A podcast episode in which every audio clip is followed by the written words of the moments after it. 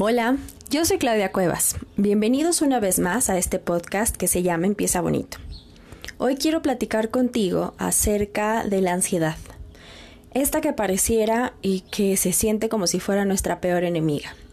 Te lo platico porque es algo que yo padezco y conforme fui buscando tratamiento y especialistas para que me pudieran apoyar con ella, me di cuenta que la ansiedad es algo que me ha acompañado desde que soy muy pequeña. Desde que soy niña, mi cabeza siempre ha volado a otros lugares, siempre pensando en situaciones futuristas, en qué podría pasar, en situaciones fatalistas y en muchos momentos mi cabeza regresaba a otras situaciones, al presente y se enfocaba. Pero la verdad es que incluso a la hora de estudiar, muchas veces me costaba trabajo en el aula ya que mi cabeza estaba llena de muchos pensamientos y concentrarme en una actividad era algo que se me dificultaba.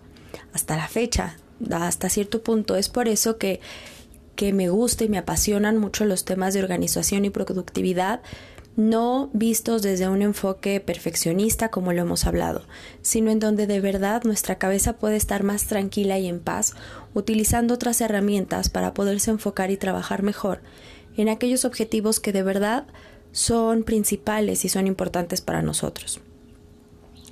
La ansiedad también te genera esta taquicardia, este sudor en las manos, esta preocupación y puede llegar a un ataque de ansiedad.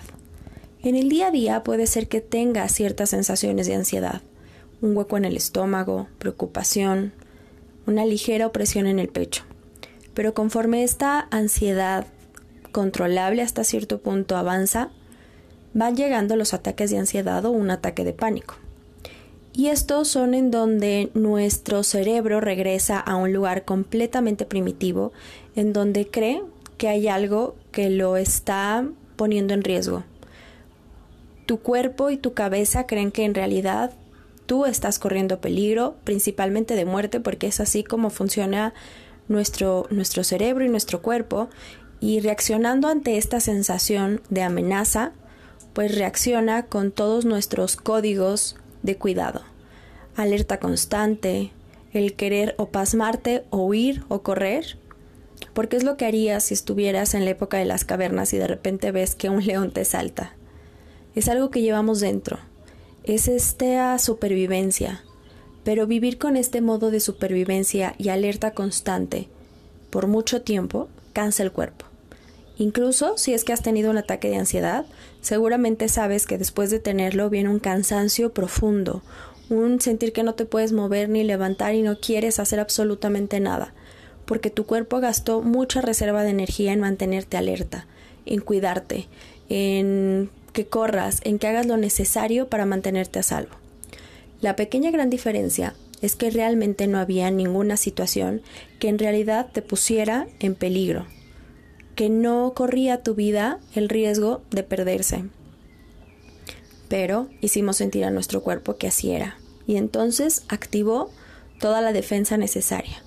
Palpitaciones al grado de sentir que ya no puedes respirar, taquicardia, el corazón se acelera, te paralizas o quieres salir corriendo y no puedes parar. Pareciera que dejas de tener control sobre tu cuerpo y sobre todo sobre tu mente. Esto es algo que dentro de esta cuarentena cada vez ocurre un poco más en las personas.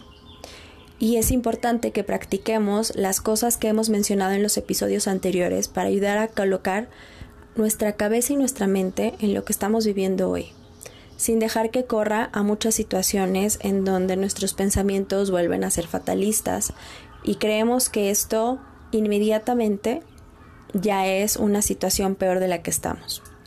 Cuando ubico mi pensamiento, cuando le pongo atención, cuando lo escucho, cuando lo leo y trabajo con él, sin quererlo ignorar, me ayuda a que pueda avanzar y pueda brincar un, un poquito esta parte de la ansiedad.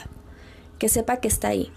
A veces despertar e identificar que tienes un día ansioso y saber que entonces la cantidad de prioridades, de objetivos y de muchas otras cosas tal vez las tendrás que bajar y te vas a enfocar y vas a dar tu energía solo en aquellas cosas que de verdad sean importantes cumplir.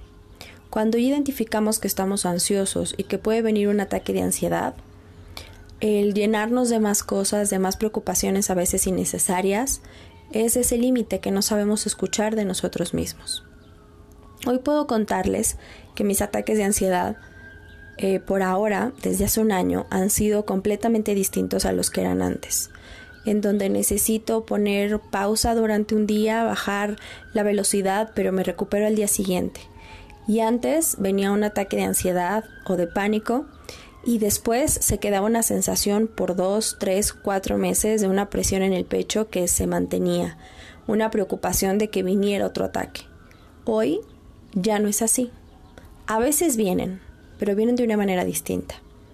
Y hoy sé que tengo otras herramientas para ayudarme a salir de ellos, para escuchar por qué viene la ansiedad y en dónde de repente dejé de ver o escucharme en cosas que necesitaba. Al final del día nos recuerda que nos estamos dejando de escuchar, que queremos mutear nuestros pensamientos y no dedicamos aunque sea unos segundos a escucharlos y ver qué podemos hacer con ellos. Así que hoy te invito a que identifiques esta ansiedad y si la has sentido y cómo se hace presente en tu cuerpo. Te vuelvo a escuchar el día de mañana para un episodio nuevo aquí en Empieza Bonito. Espero que tengas un gran día.